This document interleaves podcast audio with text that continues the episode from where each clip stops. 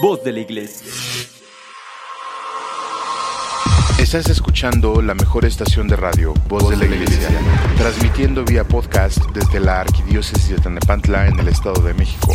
Un esfuerzo más de la Comisión Provincial de la Pastoral de la Comunicación Social para toda la provincia eclesiástica de Tanepantla. Que su voz resuene hasta el último rincón de la tierra.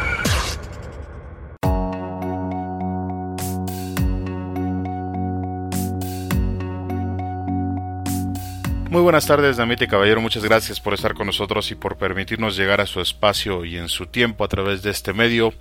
Gracias por ser parte de esta comunidad de radioescuchas que estamos pugnando, ¿verdad? Para que día a día pues, se vaya creciendo mucho, mucho más y podamos hacer de esto algo muy, muy interesante. Bienvenidos a usted a este programa en su emisión correspondiente al viernes 17 de junio del año del Señor de 2022. Muchas gracias por su preferencia. Pues como le habíamos comentado, y habíamos dicho en programas anteriores, hoy, hoy estaremos hablando del padre de familia, o sea, el varón del papá, del rey de la casa, dice por ahí, ¿no? Del amo del universo y todo lo demás. Hoy estaremos hablando del papá, ya que el próximo domingo pues vamos a, festejarlos, ¿no? Pero antes de platicarle eh, de qué va todo este asunto, eh, quiero pedirle que no bajemos la guardia en este asunto del COVID, ¿no? Los rebrotes están a la orden del día y pues le podemos, eh, los podemos evitar con el uso continuo del cubrebocas, el gel antibacterial y la desinfección de las superficies que se tocan con más regularidad, así como las que no se usan también. Digo, hay que darles una pasita de vez en cuando. Y recuerde que si usted eh, se cuida, pues nos va a cuidar a todos. Y pues bueno, el próximo domingo, como le comentaba, estaremos celebrando el Día del Padre, al menos en México y en algunos otros países de Latinoamérica, que igual que nosotros, pues les dan por celebrar todo. Eh, de hecho, como nos decían antes aquí en, la casa, que nosotros éramos una de las familias que celebraban hasta el cumpleaños del perro, ¿no? O sea, sí era cierto, pero pues éramos jóvenes y alegres, no nos dolía nada. Ahorita, pues seguimos haciéndolo. aunque ya no podamos ni, ni levantarnos de la silla, pero de todos modos considero que es bueno festejar, considero que es bueno dar gracias cuando se tienen que dar gracias y festejar cuando se tiene que festejar. Obviamente hay que hacerlo con responsabilidad. Entonces, hoy quiero platicar con usted un poco acerca de la figura paterna, la tradición paterna y la figura del padre. Creo que es importante. Eh, así como tenemos el concepto de la madre, y que por cierto está de la el padre, el del padre, el concepto del padre está peor, sobre todo porque, y esta es la parte más problemática, pues se aprecia en aquellos que son padres, o sea, el propio padre, tiene un concepto errado de lo que es ser padre. Obvio, nadie enseña a ser papá, pero eso no es pretexto, finalmente. Para esto, eh, pues quiero hacer una estructura donde podamos ir platicando de cada una de estas aristas o caras del cubo que constituyen el ser holístico del padre y de la figura, pero ir tocando los conceptos, ya que algunos se van a complementar con otros programas cuando toquemos el tema de la persona social. Pero de antemano en este programa vamos a ver desde el inicio, eh, luego el medio y posteriormente el final, eh, sobre la figura del padre. Y también quiero platicarle un apunte sobre la figura paterna desde el punto de vista social. Eh, vamos a continuar luego con la parte personal, la parte física, la parte humana y por supuesto no puede faltar el punto de vista religioso o la verticalidad que me atrevería a decir que es de donde todo parte, ¿no? Cuando estaba investigando un poco para este tema, pues me di cuenta de que puede ser mucho más conflictivo que cualquier otro tema, incluso que el de la madre, porque al final el concepto del padre está muy difuminado y mucho más en los últimos años, ¿no? Entonces, pues hay que revisar todos estos conceptos y tratar de ser más crítico. Analizando un poco en la historia, eh, seguramente recuerda aquellas teorías que nos enseñaban en la escuela, sobre todo si es de la generación de los 40, 50 por ahí, sobre el patriarcado y el matriarcado, ¿no? Que incluso llegaron a ser formas de gobierno, no solo en estructuras familiares, sino como pilares de toda una sociedad. Y eso es más complejo porque una cosa es regir en casa, donde las personas llevan más o menos el mismo pensamiento, y otra es regir en una comunidad donde se tiene que tolerar muchas, muchas clases de pensamientos. Es difícil, es difícil. Por eso la democracia, muchos dicen que la democracia funciona, pero pues la verdad es que habría que hacer un análisis también tácito de eso. Luego también se hace necesario platicar de estos conceptos y de cómo interactúan entre sí, porque se tiene la certeza de que padre, o bueno, esa es una costumbre social, de que padre no es el que engendra, ¿no? Y ya hablaremos de esto, pero también es un concepto equivocado. Eh, muchos piensan que el padre es el que cría, que también está equivocado. Y luego pues hay otros conceptos donde se dice que en un matrimonio, por ejemplo, el hombre no importa, o en una familia el papá no es tan indispensable como la mamá. Pero pues esta indispensabilidad de uno de otro siempre va a estar basada en la esclavitud. O sea, es decir, pensamos que la mamá es útil o la mamá es más importante porque es útil. Todo esto claro mientras sirva. Cuando ya no sirve, como tantas otras cosas, pues simplemente la desechamos. Y vemos cuántas mujeres ancianas pasan, eh, están como trompo chillador, decíamos en algún programa, de casa en casa buscando refugio porque aunque hayan dado toda su vida, aunque hayan hecho todos los sacrificios del mundo, de todos modos el pago es el mismo. Y ni que se diga del papá, ¿no? Pero eh, vamos a platicar también, como le decía, de las aristas del hombre, del hombre que es padre, que es padre biológico de alguna persona. Y quiero poner en el plato de la discusión el tema de lo que es esta figura como concepto general y de lo que debería de ser. Claro, basado todo esto pues en mi criterio, ¿no? Y en el conocimiento que hemos compartido aquí sobre el diseño y propósito original que se ha tenido desde siempre. El propósito original del hombre. Ahora, la diferencia entre un rol y una figura, pues es que el primero, o sea el rol, va a definir qué es lo que se tiene que hacer. Es decir, va a definir las tareas que la figura tiene que hacer. Mientras que la figura, pues es la descripción del puesto. Es el cómo, no el qué. Y el cómo es lo más importante porque le va a dar sentido. Lleva un objetivo, todo esto lleva un objetivo. Entonces, cuando nosotros hablamos acerca de la figura del padre, cuando nosotros hablamos de la figura paterna, vamos a hablar de los conceptos que esa figura debe de contemplar. No le voy a decir qué es lo que tiene que hacer un papá porque sería muy difícil. Cada situación es diferente, cada familia es diferente. Pero sí hay conceptos universales, sí hay cosas universales que se tienen que utilizar y que se tienen que saber y que se tienen que conocer para poder ser o para poder caber dentro de la figura del padre. Ahora, esta figura está enmarcada, como le decía yo, en muchas costumbres, está enmarcada en muchos conceptos, está enmarcada eh, en tradiciones que al final de cuentas tiene que ir cambiando también. Yo estoy bien consciente de que ser padre hoy es mucho más difícil, mucho, mucho más difícil que hace 50 años. Mm, digo, hace 100 años, pues era otro concepto, ¿no? Hace 5 años, hace, perdón, hace como 10 años, cuando fue el boom de la internet y todo, los papás de estas generaciones empezaron a tener los problemas del acceso eh, a la red, ¿no? De, los jóvenes. Entonces, los papás de hoy están luchando contra 100 enemigos cuando los de hace 50 años luchaban a lo mejor contra 100, contra 100 enemigos también, pero no eran tan invasivos, no eran tan agresivos como lo es hoy. Eh, la internet, por ejemplo, la comercialización, la publicidad, el marketing.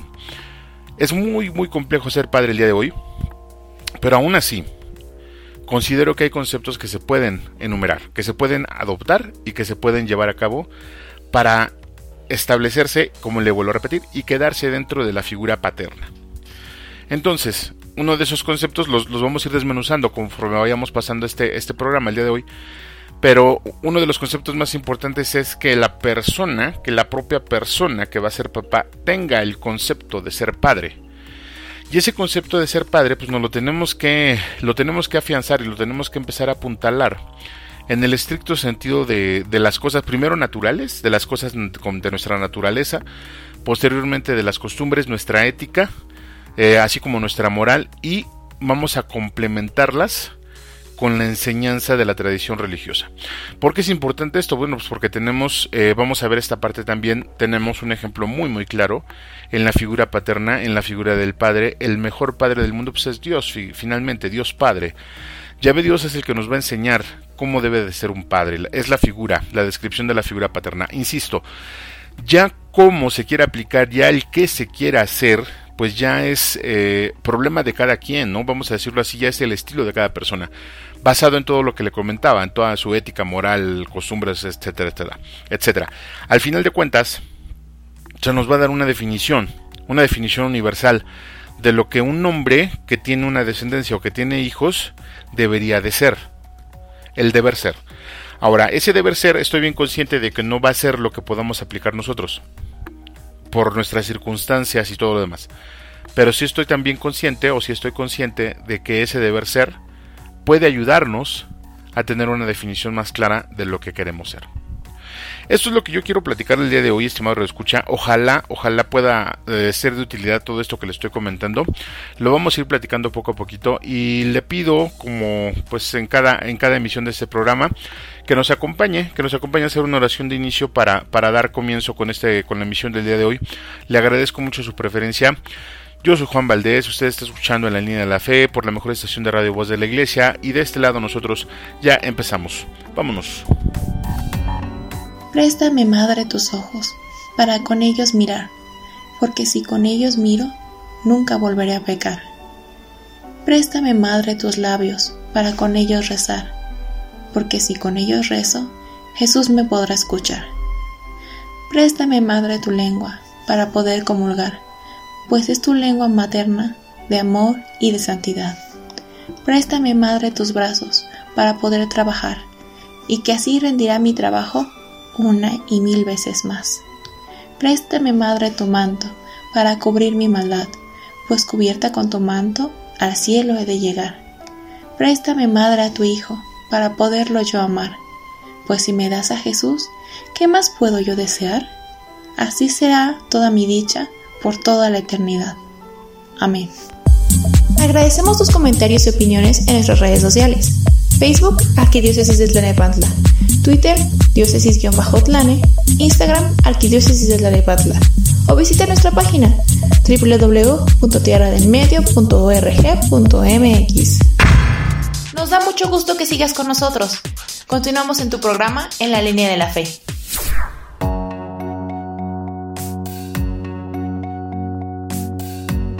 Estamos dando inicio a nuestro programa especial del Día del Padre, pues seguimos enviando saludos a todos aquellos hombres que se la rifan todos los días en el trabajo y en la calle para llevar el chivo a la casa.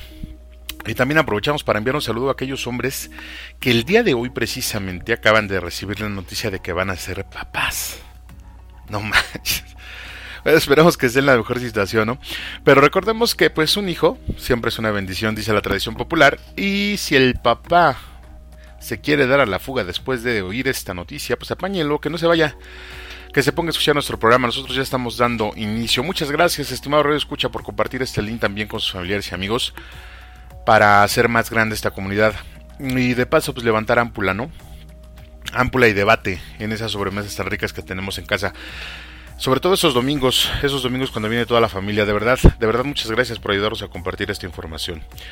Pero antes de continuar con este tema, permítame saludar a todos nuestros amigos que nos escuchan en esta provincia eclesiástica, en las diócesis de Cuautitlán, Texcoco, Nezahualcóyotl, Valle de Chalco, la diócesis de Catepec, Teotihuacán, la diócesis de Escali y por supuesto la diócesis de Tlanepantla. Gracias por estar con nosotros.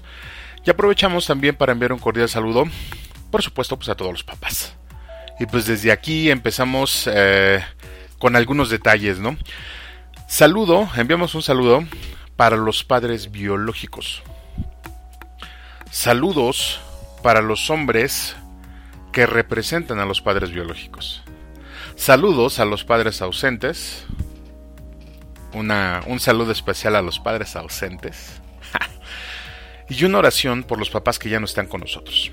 Pedimos que de todos ellos Dios les tome en cuenta el sacrificio y amor que tuvieron y tienen por quienes dependen de ustedes y pedimos también para que a unos los bendiga y a otros les perdone sus pecados y los lleve a su casa. Que así sea. Y pues bueno, nosotros continuamos en este programa especial de Día del Padre y ahora vamos a empezar eh, de nuestros días hacia atrás. Es decir, de lo que hoy vemos que es la figura del Padre y analizar un poco las circunstancias para luego seguir con el deber ser y finalizar con el ejemplo máximo de paternidad de todos estos universos, ¿no? Es decir, el mismísimo llave Dios. Para empezar esto tenemos que entender de primera mano que el hombre, es decir, el masculino de la especie humana, o el macho de la especie humana, no tiene mucha diferencia con otros animales, salvo por las costumbres éticas, morales y sociales que su razón le ha impuesto. Lo mismo que a la mujer. Entonces, así como la mujer también, la crianza del hombre se da en el grupo social familiar que le va a permitir empezar a entender cómo funciona el mundo. Y en este entendimiento es como se va a dar cuenta de la importancia que tiene de sí mismo para el resto del mundo. Esta parte es bien importante, estimado escucha.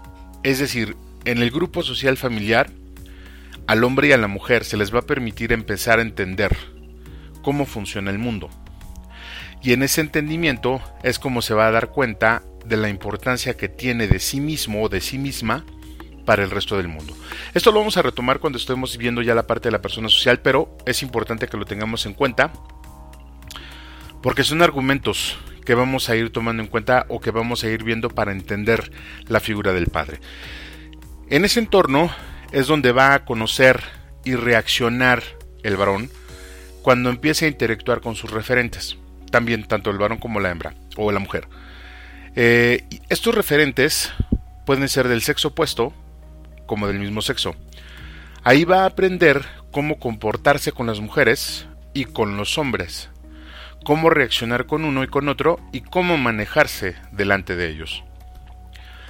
Este aprendizaje, un tanto instintivo, lo va a condicionar a sentir más afinación por el sexo opuesto, por la, la parte instintiva. En el caso de los varones es una referencia de la madre, en el caso de las mujeres, la afinidad es hacia el padre. Insisto, esto es por causas naturales. Este comportamiento se va a ver enriquecido o deformado por la educación que los padres le brinden al sujeto. En este caso, eh, en este caso puede ser el varón, y aparte de su propia apreciación sobre las cosas, va a recibir consejos y educación de la madre. En relación a las mujeres, y en relación también a los hombres. Es decir, la madre le va a inculcar al niño varón el concepto que ella tiene sobre los hombres y sobre las mujeres. Obviamente lo mismo va a hacer el padre. El padre le va a decir el concepto que él tiene sobre los hombres y el concepto que tiene sobre las mujeres. Dentro de esta educación formada, o mejor dicho, deformada, el niño también va a recibir un concepto que va relacionado a los hijos. Y lo va a experimentar con los hermanos mucho más si, si de quien estamos hablando es el mayor. Entonces, ahí también se va a dejar ver la, afinidad por el sexo opuesto. Es decir, el niño va a tener afinidad por las hijas y va a tener una afinidad diferente por los hijos. Todo esto que le estoy comentando eh, es la base para entender el comportamiento de, nuestro, de nuestros papás en estos años. Digamos, eh, papás que tienen por ahí de 20 en adelante, ¿no? Digo, no es lo óptimo tener un hijo a los 20 años, pero bueno, finalmente ahí está es el comportamiento de los padres de familia que son hijos de padres que vivieron el boom de la rebelión de sus mismos padres. Unos padres de los años 50, 60 o 70 y de alguna manera que eran bastantes, bastante restrictivos. Entonces, la generación estriba así. Eh, los que nacimos por ahí de los años 70 o 60 hasta la fecha, somos padres de los nuevos papás, es decir, de los que tienen 25, vamos a suponerlo, ¿no? Entonces, esos que tienen 25 tomaron eh, su grado de rebelión hacia nosotros, nosotros tomamos el grado de rebelión hacia nuestros padres, y etcétera, etcétera, ¿no? Así se va hacia atrás.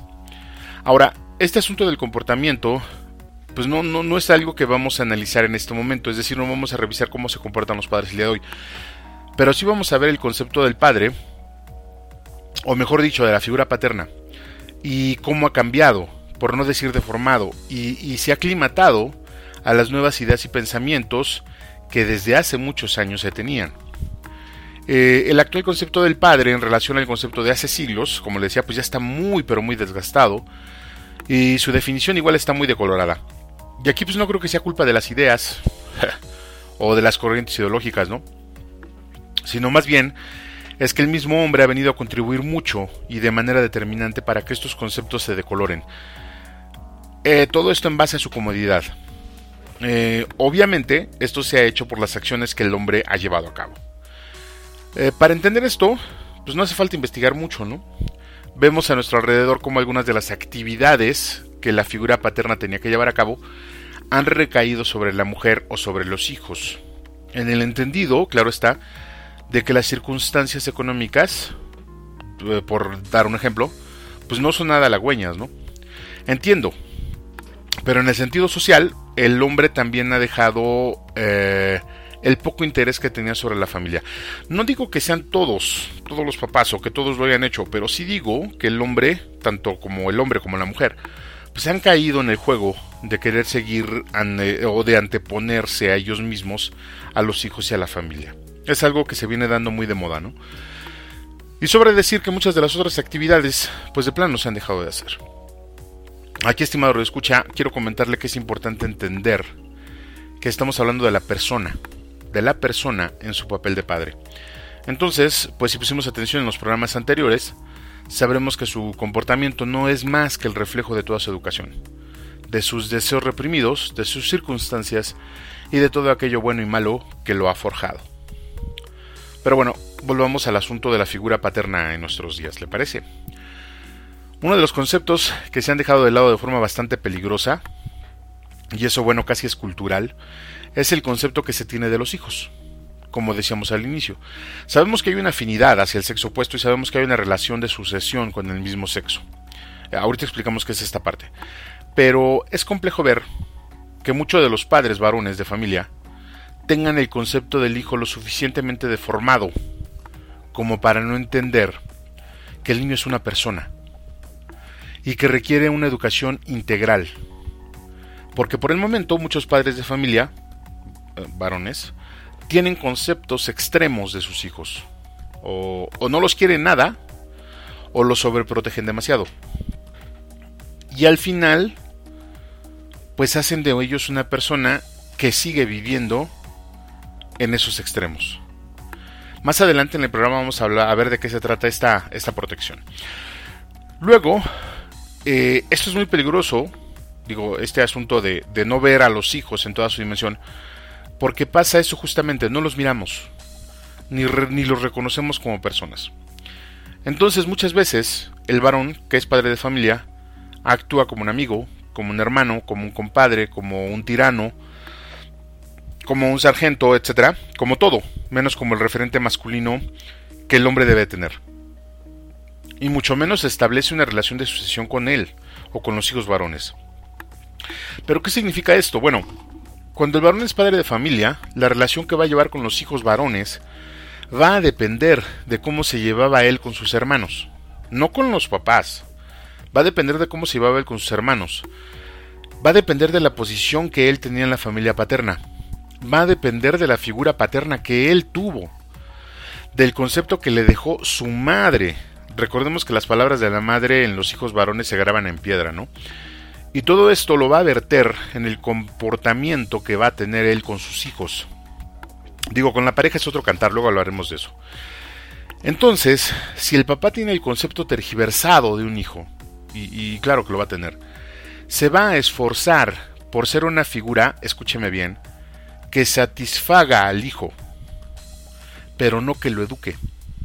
Se va a convertir en la figura predilecta del hijo porque siempre se comportará de acuerdo al criterio del hijo. Todo esto, insisto, con el fin de, evitar el enfrentamiento que la relación de sucesión lleva. Toda, toda relación de sucesión siempre va a tener un conflicto. Pero imaginemos que el papá vivió en casa pues, una situación familiar con un padre abusivo y una madre miedosa, ¿no? Él va a tener ciertos conflictos al momento de ser la figura paterna porque de forma consciente o inconsciente se va a poner en los zapatos de su propio, de, su propio padre o de plano va a extirparlo de sí mismo, es decir, va a vivir en extremos de la línea, como le comentaba hace rato.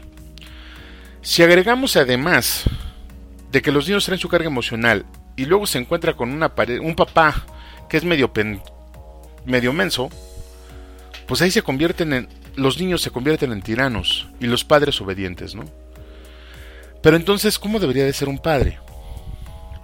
Me ha tocado ver padres de familia, varones de nuestra generación, que se desviven por los hijos, ¿no? Y los defienden a capa y espada, más allá del instinto. Van y le gritan al profesor en la escuela, al de natación, al de karate, al catequista, con tal de que no le toquen a su tesoro, ¿no? Y me ha tocado ver a personas que dejan hijos en cada cuadra porque nunca se fajaron los pantalones y se gobernaron a sí mismos. Y el que está en, medio de estos, dos, de estos dos extremos, el papá que está en medio de estos dos extremos, pues sufre el abuso de la mujer. sea que por todos lados los de perder. No, no se crea. Por ahí va el asunto. Yo sé que es mucha información esto que le estoy comentando, pero vamos a quedarnos con algo. Eh, el hombre, el varón, siempre va a tener, eh, se va a desempeñar el papel de padre en base a la formación que él tuvo en base a los consejos que le dio mamá sobre, sobre los hombres y sobre las mujeres, en base a los consejos que le dio papá sobre los hombres y las mujeres, en base a lo que él propio vivió, el niño vivió en casa, en base a también al lugar eh, generacional que tiene en la familia, en base a la clase de responsabilidades que lleva en la familia, pero siempre va a tener un concepto tergiversado del hijo, porque en el hijo se va a ver a sí mismo o va a ver todas sus desgracias o todas sus fortunas. Entonces, mientras no se entienda que el hijo es una persona que es completamente independiente al padre y que va a hacer completamente, cosas completamente diferentes al padre, nunca se va a educar para tal cosa. Porque se educa, al final de cuentas, eh, como se conoce. Y esto es lo más interesante. Al verter nuestros conceptos en los más jóvenes, los más jóvenes también los tergiversan y que creen que generalmente siendo el hombre concupiscente, como dicen los, los eruditos, pues al final de cuentas nos vamos por lo más fácil. Pero bueno, todo este asunto que le estoy comentando, yo sé que es mucha información, pero ¿qué le parece si mientras lo pensamos, vamos a un breve corte musical en lo que digerimos todo esto y en un momento regresamos, no se vaya. Yo soy Juan Valdés y ustedes escuchando en la línea de la fe. Ya volvemos. Estás escuchando la mejor estación de radio, Voz de la Iglesia y tu programa favorito en la línea de la fe.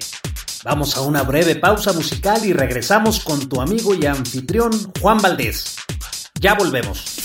Nos da mucho gusto que sigas con nosotros. Continuamos en tu programa favorito, en la línea de la fe.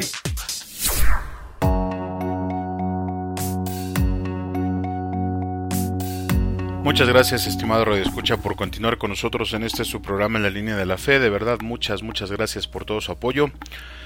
Y quiero reiterarle nuestras vías de comunicación. Nos puede enviar un correo electrónico en la línea de la fe o bien dejarnos sus comentarios por las redes sociales donde estamos transmitiendo en la cajita de texto que tienen con este propósito, ¿no? Muchas, de verdad, muchas gracias. También quiero pedirle pues que siga cuidándose mucho por este asunto del COVID. Mire, se están se está hablando de una quinta ola de esta pandemia. Ojalá que no. Pero en esta semana, pues esta enfermedad ha tenido un repunte importante. Hablan de 71% ya o más del 70% de, de contagios nuevamente. Así que le sigo pidiendo que se cuide mucho, que utilice el cubreboca en lugares cerrados, el gel antibacterial y pues hay que desinfectar las superficies que tocamos con regularidad y pasar el trapo de vez en cuando a las que no tocamos, ¿no? También. Recuerde que si se cuida usted, nos cuida a nosotros también. Este es el segmento, como, como bien lo sabemos cada, cada edición, es para recordar a los hombres y mujeres que nos precedieron en la santidad. Así es, aquí vamos a recordar el santoral del día de hoy, que según el portal Santopedia, pues nos invita a recordar a bastantes santos, entre ellos Santa Teresa de Portugal, San Alberto eh, San Antidio de Besancon, San Hábito de Orleans, San Gondulfo de Burges, San Herbeo, San Imerio de Amelia, San Hipacio de Bitinia, San Isauro, San Pedro da, San Raniero de Pisa, al Beato Felipe Papón, al Beato Pablo Burali de Arezzo y al Beato Pedro Gambacorta. Todos esos hombres y mujeres que nos han precedido, como le comento en este camino, pues han dedicado su vida para modificar sus hábitos y poder llegar a la casa del Padre de una manera muy, muy elocuente. El santoral de hoy nos invita a recordar a Santa Teresa de Portugal, le comentaba yo. Eh, ella es reina de León y madre de tres hijos. Al perder a su esposo, pues abrazó la vida regular en un monasterio fundado por ella misma bajo la disciplina cisterciense. Como le comento siempre, estos santos y santas nos van a decir y nos van a dar el ejemplo de cómo sí se puede llevar una vida de cómo sí se puede llevar la santidad a nuestra vida. Y bueno, pues muchas felicidades a los que llevan por nombre alguno de estos y a los que festejan solamente su cumple, pues también reciban un abrazo. Seguimos enviando un saludo a aquellos padres que tienen la casa grande, la casa chica y el condominio. Échenle ganas, hay muchas bocas que mantener. Recuerden que todo en la vida, todo en la vida cuesta y todo en la vida se tiene que pagar. Y pues bueno, nosotros continuamos con este tema. Si usted nos acaba de sintonizar, pues muchas gracias y le comento que estamos platicando sobre la figura paterna y en el segmento anterior estábamos hablando un poco acerca de cómo es que esa figura paterna se va formando. Cómo va tomando elementos de un lado y del otro y se van asentando en el varón para que en un futuro llegue a ser padre. Claro, todo esto se hace de forma inconsciente porque ciertamente a los 15 años pues no te pasa ni por la cabeza que puedes llegar a ser papá. Es chistoso, ¿no? Porque la mayoría de hombres a esa edad el pensamiento que, que tenemos o que se tiene referente a eso simplemente es que la novia se puede quedar embarazada. o sea, eso le dan más importancia al embarazo que al hecho de hablar de la paternidad. Entonces es complejo. Decíamos que está difícil también el pretender tomar estos conocimientos y aplicarlos a una definición como tal sobre la paternidad. No podemos encasillarla en una sola definición porque sería totalmente injusto. Dejaríamos afuera muchos casos, ¿no? Pero la realidad es que dentro de esto pues podemos ir cuadrando o enmarcando, mejor dicho, algunos elementos que a mi punto de vista una persona que es padre de familia debería de observar. Y si no los tiene, pues buscarlos. Y si ya los tiene, sin duda mejorarlos. Para esto, pues obviamente voy a poner sobre la mesa los elementos adquiridos de forma académica, algunos experienciales, otros analizados, y otros muy sobrepensados en, mis años en este mundo, ¿no? Creo que al final usted podrá decir con toda libertad o decidir con toda libertad si caben o no caben en su marco conceptual que tiene acerca del concepto de ser padre y quizá pues estos, estos elementos puedan ir complementando ese marco, ¿no? Ahora, cuando hablamos de padres, de varones que son padres, me refiero específicamente a los padres biológicos, Déjeme decirle por qué. No es que quien sea padre no biológico de esas personas deje de ser persona, o no quepa en la definición, sino que al final me gustaría desmentir el dicho de que padre es el que cría, porque entonces a los padres biológicos los dejaríamos afuera, porque considero, eh, y considero, mejor dicho, que desde mi retorcida comprensión, si usted gusta, pues que padre es específicamente aquel que engendra, como primera parte. Eh, vamos a suponer que es lo mismo que decir que una mujer, eh, que un hijo eh, no tiene madre, en el buen sentido de la palabra, porque lo crió otra persona que no es su mamá. O sea, madre nada más es una, padre nada más es uno. Todos los demás pueden llevar el mote claro, pero en el entendido de que biológicamente solamente es uno, ¿no? Digo, hay muchas personas en su mayoría mujeres, que han hecho el comentario que pues hacer un hijo es fácil, ¿no? Y me quedo pensando, quizás sí, relativamente, pero este dicho está en base a lo que platicamos en programas anteriores sobre la bioética y la teología del cuerpo. La confección de un hijo debería de ser un acto por demás trascendente, místico y hasta mágico, ¿no? Porque es un acto puro de creación. No obstante, por todo lo que platicamos anteriormente, este acto se ha rebajado eh, hasta ser y convertirse en un accidente, ¿no? Pero no por la naturaleza del hecho, sino por la naturaleza del pensamiento de quien lo engendra. Y recordemos, para ser un bebé se necesita la generosidad de la mujer en su género y la generosidad del hombre también en su género. Recuerda que hablábamos eh, de que los niños son un lienzo en blanco. Bueno, pues imagínese que hacer un hijo es lo mismo que comprar un lienzo para pintar. ¿Usted dejaría que otro lo pintara? Digo, bueno, eso sucede. Hay quienes compran muchísimos lienzos y dejan que otros fulanos los pinten, ¿no? Pero bueno, vamos a calmarnos, dice por ahí el dicho. No estoy diciendo nada en contra de aquellas personas que conviven con personas más jóvenes que no son sus hijos y que los llevan o los traen de la mano como si lo fueran. Eh, estoy diciendo que en el orden de las cosas, nos guste o no, jerárquicamente hablando, padre es el título que recibe un hombre que tiene hijos biológicos. Y por supuesto, yo le agregaría hijos biológicos dentro del sacramento del matrimonio.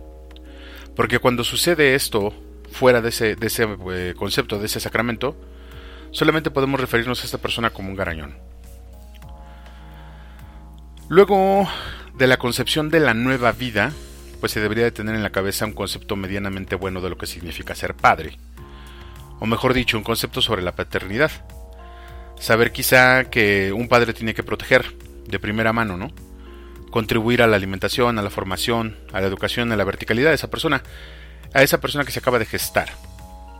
Y en este momento y en este punto es cuando llega el pensamiento quizá al fulano, ¿no? Cuando empieza a pensar todo esto, al fulano del que hablábamos hace rato, y es cuando empieza a hacer las maletas para darse a la fuga, ¿no? el compromiso es grande cuando hablamos de protección, de contribución, de alimentación, eh, de formación, etcétera, es cuando, cuando todos queremos rehuir. Digo, ahora si esto pasa dentro del matrimonio, pues debe, ser una alegría, ¿no? Si pasa fuera del matrimonio puede ser un peso que nadie, que nadie quiere cargar, obviamente. A veces ni siquiera la mujer que va a tener esa persona, por eso recurren al aborto. Y entonces podemos pensar que este evento de la concepción, si sucede dentro del matrimonio, establecido por todas las leyes, siempre va a ser una bendición, una bendición más. Antes, eh, cuando esto pasaba, pues se daban cuenta casi hasta que el chamaco nacía, ¿no? Digo, era muy difícil, no había pruebas de embarazo, etcétera. Luego, hace unos 30 años, ya en, y en época de crisis sobre todo, cuando se escuchaba, eh, cuando se sabía que iba a llegar otro integrante a la casa, pues nada más se oían aquellos eh, lamentos, ¿no? O aquello, un grito algo así como que chin, pues otra boca más que alimentar. Y en nuestros días, luego que pasa eso, pues lo que se escucha es, mm, ya con el pensamiento que tenemos, finalmente es con quién se va a quedar el perro, como dice la canción, ¿no? ¿A quién se lo vamos a dejar? Porque en menos de dos años este matrimonio va a desaparecer. Decimos al principio que el concepto de hijo no se tiene presente en la cultura de los padres jóvenes. Eh, si pensamos que comparan a un hijo con una planta o con una mascota. Pero aquellos que logran entender más o menos este concepto comienzan el camino hacia la formación del padre. Considero, estimado escucha, que aquí es donde comienza, donde comienzan a darse los milagros. Bueno, o sea, los milagros no quitan los onzo, pero de verdad, el hombre que es papá, con todas las bendiciones que el sacramento del matrimonio puede traer, es un hombre que se empieza a complementar como persona y como ser humano. Pero insisto, los milagros no quitan lo menso. Aparte de reconocer la vida en el cigoto que está creciendo en la mujer, se hace necesario que de parte del hombre en cuestión vaya tomando la conciencia de los conceptos, como le decía yo hace rato, sobre la formación, educación, verticalidad y horizontalidad de esta nueva persona. Porque siendo un referente para el sexo masculino, deberá establecer con sus vástagos la relación de sucesión que no es otra cosa más que el educar al joven príncipe para que se convierta en el futuro rey. Eso es bonito, ¿no? Educar al joven príncipe o a la joven princesa para que se convierta en el futuro rey o en la futura reina. Ni qué decir como referente para el sexo femenino, ¿no? Imagínese usted que el padre de familia puede determinar el tipo de relación que la futura mujer va a llevar con el sexo opuesto. Y esta relación puede ser determinante en los casos más extremos. En la mayoría solo influye, solo influye en, su forma de pensar, de tal manera que terminan situándose en un extremo de la línea. O se juntan con un hombre totalmente parecido al padre, que esto también es muy natural, o se juntan con alguien completamente diferente a él. Esto ya no es tan natural que digamos. Ahora, regresando a los elementos que un hombre tiene, que tiene hijos biológicos dentro del matrimonio, y aún fuera él eh, aunque sean de la casa chica, eh, debe de aplicar, pues ya vimos que la, importancia de reconocer la vida es el primero, ¿no? La de ser formador y referente apropiado. Y con esto vamos a regresar un poco a la parte de ser educador, tanto en la verticalidad como en la horizontalidad. La pregunta que cabe aquí sin duda es, ¿estamos preparados para formar a los hijos? Siquiera pensamos en esto antes de hacerlos, ¿Pensamos en esto antes de contraer matrimonio? Pues raramente, ¿no? Digo, no es malo, no es malo, no es un requisito para casarse, pero sí es importante que lo vayamos considerando, porque de esto va a depender literalmente el futuro de las personas que se van a poner a nuestro cargo. En este sentido, finalmente me gustaría poner de manifiesto, pues que eh, un elemento que se debe de explorar, de conocer, de entender y de practicar de forma correcta, sin duda es el amor. Y aunque el amor de padre lo veremos en el segmento que sigue, me gustaría que lo fuéramos contemplando desde ya porque es algo extremadamente importante. Todos estos elementos, digamos que son la forma y los medios que el varón debería aportar a la familia, entre otras cosas. Sin embargo, al parecer, como decíamos antes, todos estos conceptos han quedado desvirtuados, tanto como por el hombre como por la mujer. Dice el dicho que todos somos necesarios. Eh, pero nadie es indispensable, casi en todo. Menos en la familia, ahí sí no cabe. Cuando falta alguien, ya sea papá o mamá, siempre crecen los hijos emocionalmente discapacitados. Cada uno de los padres de familia es importante, porque el menor requiere la visión del mundo de los dos, la educación de los dos, la formación de los dos, la comprensión de los dos, por supuesto, el amor de los dos. De lo contrario, pues pueden crecer como yo. ¿Qué le parece si vamos pensando esto? Vamos pensándolo, vamos analizándolo.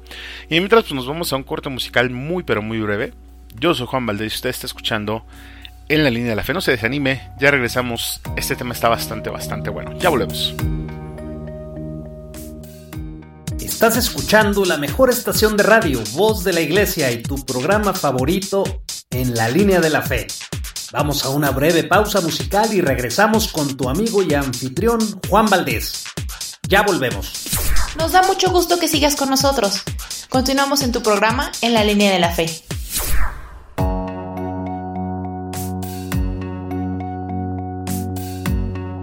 Continuamos, estimado Escucha con este su programa en la línea de la fe. Muchas gracias por continuar con nosotros y gracias también por compartir este link con sus familiares y amigos. De verdad, muchas, muchas gracias. Todo esto pues, con el fin de hacer más grande nuestra comunidad y poder llevar estos temas a la mesa del debate que siempre, siempre nos va a hacer crecer, claro, cuando el debate sea bien intencionado y cuando el debate esté aportando información. Le agradezco también que comparta con nosotros sus dudas y comentarios a través de nuestro buzón electrónico en la línea de la fe gmail.com o en las redes sociales por las cuales estamos transmitiendo. En este caso YouTube y Facebook, donde nos puede encontrar como en la línea de la fe. Ahí puede encontrar usted también eh, algunos episodios de temporadas anteriores y los episodios que hemos estado trabajando en este, en este, en esta nueva temporada. Les recuerdo también que estamos transmitiendo en la plataforma de Spotify, por la cual podrá usted escuchar también estos episodios y eh, los tanto de la, temporada anterior como de esta temporada, así que pues no se lo pierda. Spotify le da la oportunidad de, tenerlo como selección principal y también los puede escuchar desde su teléfono sin la necesidad de estar, en una página. Estamos ya en la recta final de nuestro programa y se hace pues estrictamente necesario que vayamos aterrizando este asunto. Bueno, de menos profundizándolo en un, en un, par de cosas de las que platicamos en el segmento anterior. Y estas van en relación a la formación del menor, pero en base a la formación del mismo padre. Porque decíamos, o mejor dicho, dice el dicho, valga la redundancia, nadie nace sabiendo ser padre, sino que se va aprendiendo, ¿no?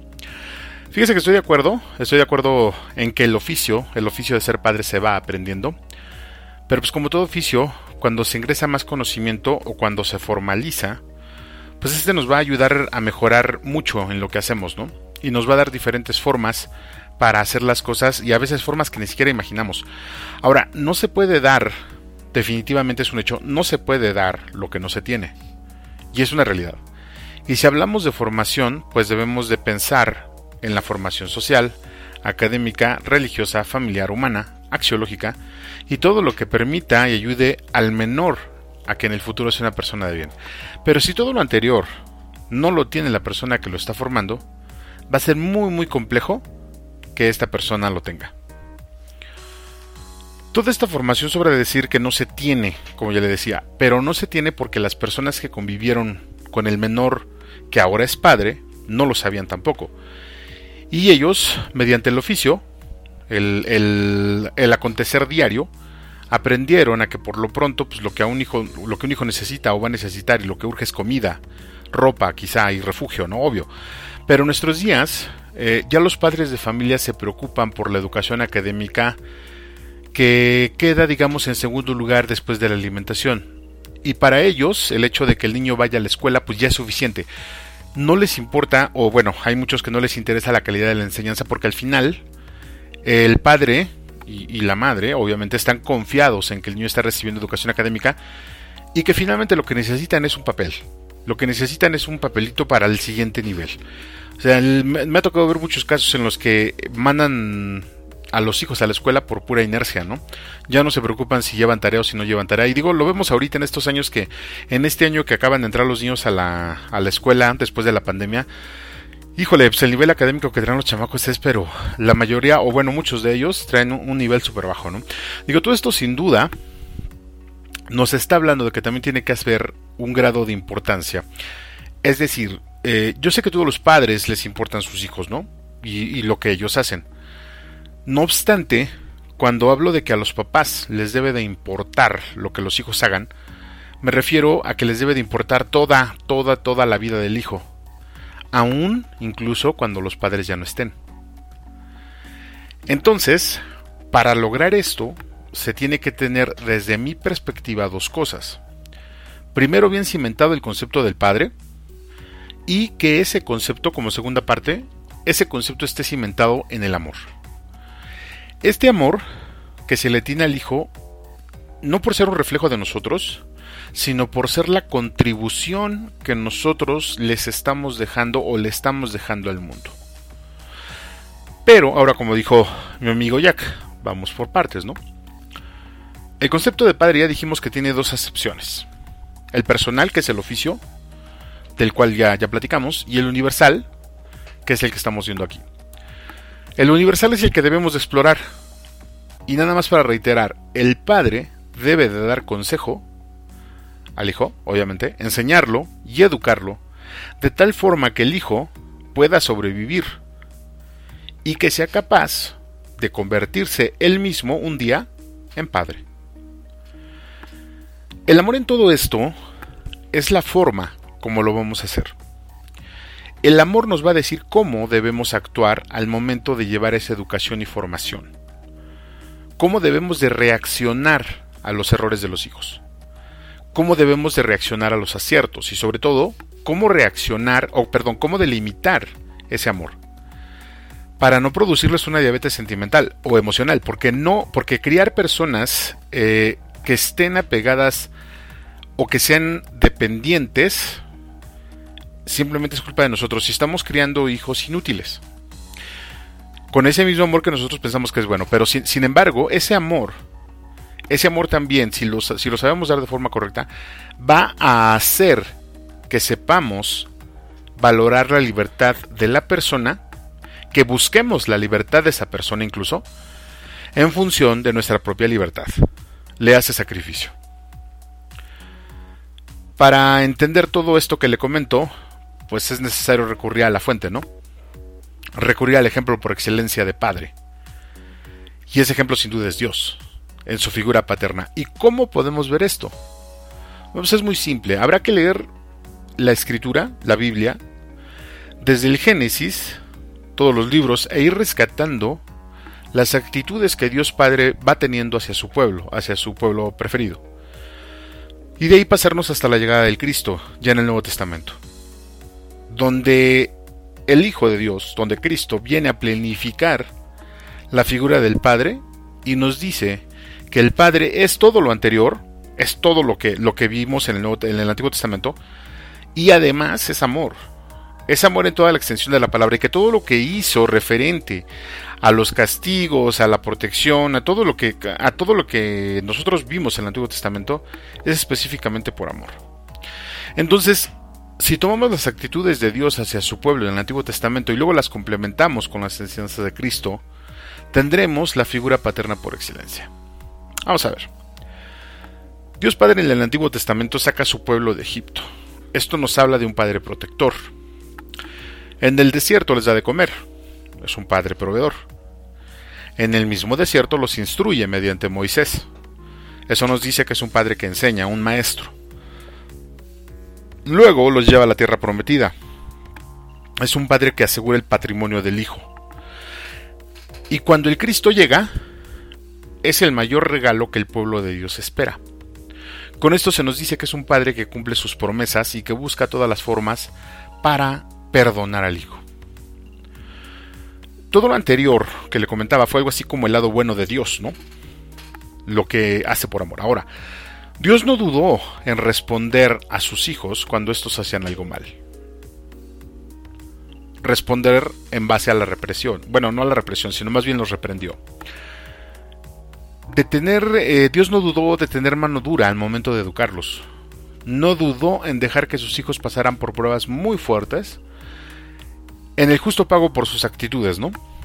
Y aún así, aun cuando los hijos hubieran pecado de forma grave, quizá como el mismo David incluso, Dios demuestra toda su misericordia. Imagínese usted que David cometió uno de los pecados más graves que, se pueden dar. Y aún así Dios le promete que le va a dar un heredero que va a salvar a todo, el pueblo, ¿no? Aquí, este estimado escucha, me gustaría hacer énfasis en algo. El amor del Padre, o que el Padre debería de tener, es el amor misericordioso del Padre. ¿Recuerda usted aquella definición de la maestra Lourdes que le di hace mucho tiempo? La misericordia significa ponerse en la miseria del otro. El amor misericordioso va a entender al otro por sus errores. No es un amor proteccionista. El amor misericordioso es el amor del sacrificio, pero no del aguante. El amor misericordioso es saber que tenemos muchas debilidades, pero aún así también saber que podemos hacer grandes cosas, claro, con la debida educación y formación. Ahora, entre todo esto que le acabo de comentar, ¿cómo interpretaría usted como padre el amor que le brinda a sus hijos? Recapitulando un poco, la figura del padre debe tener la autoridad, en el entendido de que la palabra autoridad significa encumbrar, no mandar la autoridad que una persona tiene sobre otra debe también implicar protección, cuidado de esa persona, estar al pendiente de lo que esa persona deja, hace o deja de hacer. Y me atrevería a decir que el grado de autoridad está en la misma proporción que lo que los hijos nos puedan importar. Vamos a hacer un ejercicio rápido. Eh, ¿Su hijo o hija le importa? Si usted respondió que no, le agradezco su sinceridad. Si respondió que sí, pues aquí van más preguntas. ¿Sabe usted qué hace su hijo o hija a las 8 de la noche en la calle? ¿Sabe cómo se viste cuando va a las fiestas de los amigos? ¿Sabe cuántos contactos y de qué tipo tienen sus redes sociales? ¿Sabe qué calidad de conocimiento tiene con lo que va a aprender en la escuela? El amor significa importancia, que algo nos importa. El amor nos dice cuánto nos importa una persona. Y no se preocupe que quizá no sepa lo que sus hijos o, o hijas hagan. Lo que debe de importar es lo que hace usted para conocer eso. Porque al final, si hay más amor hacia usted mismo y sus hábitos y circunstancias, entonces ya habrá un problema con el amor hacia los demás. Y por tal razón, para la importancia que ellos tienen en su vida de padre. Ahora, esto del amor hacia uno mismo y el amor hacia los hijos va a quedar supeditado al momento de que usted ha decidido tener un hijo. En ese momento usted está aceptando toda la responsabilidad de tener un hijo. Y esa responsabilidad de tener un hijo implica sacrificio, como le comentaba. Y ese sacrificio implica dejar de hacer muchas cosas que antes usted hacía. Y por desgracia, en nuestros tiempos, pues eso no se da mucho, ¿no? Amar implica sacrificio, le comento. Y estoy muy seguro que los hace. Usted hace sacrificios, pero recuerde que los sacrificios tienen que ver con todo. No solo sacrificarse es dejar de comerse un taco por comprarle zapatos. Eso digo es inherente, casi es obligatorio. Hay otros sacrificios, como educarse a sí mismo, formarse a sí mismo, terminar la escuela, adquirir nuevos hábitos, eh, cambiar nuestra vida personal ahí radica también el amor que se le tiene a otra persona y sobre todo el tipo de amor que nos tenemos a nosotros mismos.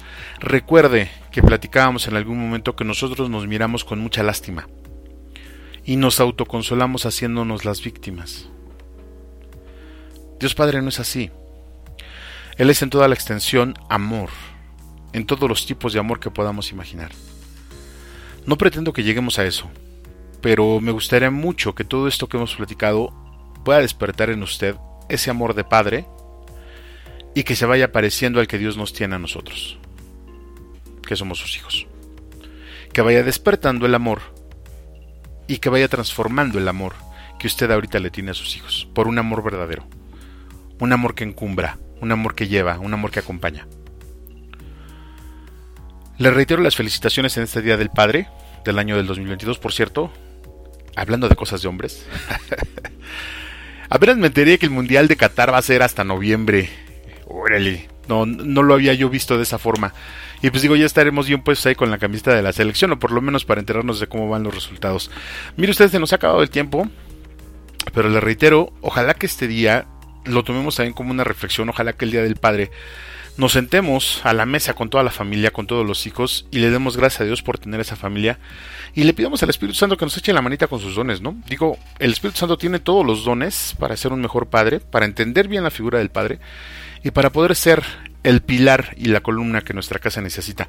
No hay que dejárselo todo a la señora porque pues la madre y la bueno, la señora de la casa, la mamá ya tiene su propio rollo, ¿no? Ya tiene su propio rol. Entonces, hay que hacer lo que nos corresponde.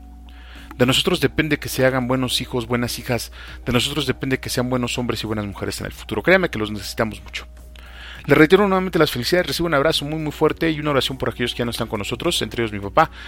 Que todos, que todos ellos vayan a la casa del Padre y los que estamos aquí todavía trabajando, pues que les sigamos echando ganas, ¿no? Como en cada emisión, pues le agradezco al equipo de comunicaciones de la diócesis que hacen posible que este programa salga al aire, a Jessica y Oscar en el diseño, a César en sistemas, el buen Chuy en administración, a Raúl y a José María en los medios y al padre José Luis encargado de toda esta banda. De verdad, muchas, muchas gracias por su apoyo, junto con ello a nuestras voces en off, Gustavo Pérez, Lupita Martínez, Aracamacho, a nuestro equipo editorial, al Ministerio de Música de la Zona por la contribución musical y a todas las personas que hacen posible que este programa esté al aire. De verdad, muchas gracias. Yo soy Juan Valdés y le agradezco el deleite de su compañía. Muchas, muchas gracias por todo y que tenga usted un excelente, pero de verdad un excelente fin de semana del Día del Padre. Disfrútelo, aprovechelo, porque acuérdese, nada más hay uno al año. Que esté muy bien, que Dios lo siga venciendo. Hasta la próxima. Gracias por acompañarnos en tu programa favorito en la línea de la fe. Te invitamos a que nos escuches el próximo viernes a las 5 de la tarde, donde seguiremos tratando temas bastante interesantes. No te lo pierdas, próximo viernes a las 5 de la tarde. Te esperamos. Agradecemos tus comentarios y opiniones en nuestras redes sociales. Facebook, Arquidiócesis de Tlanepantla. Twitter, diócesis-tlane. Instagram, Arquidiócesis de Tlanepantla. O visita nuestra página www.tierradelmedio.org.mx. Estás escuchando la mejor estación de radio, Voz de la Iglesia, transmitiendo vía podcast desde la Arquidiócesis de Tlanepantla en el Estado de México. Un esfuerzo más de la Comisión Provincial de la Pastoral de la Comunicación Social para toda la provincia eclesiástica de Tlanepantla. Que su voz resuene hasta el último rincón de la tierra. Voz de la Iglesia.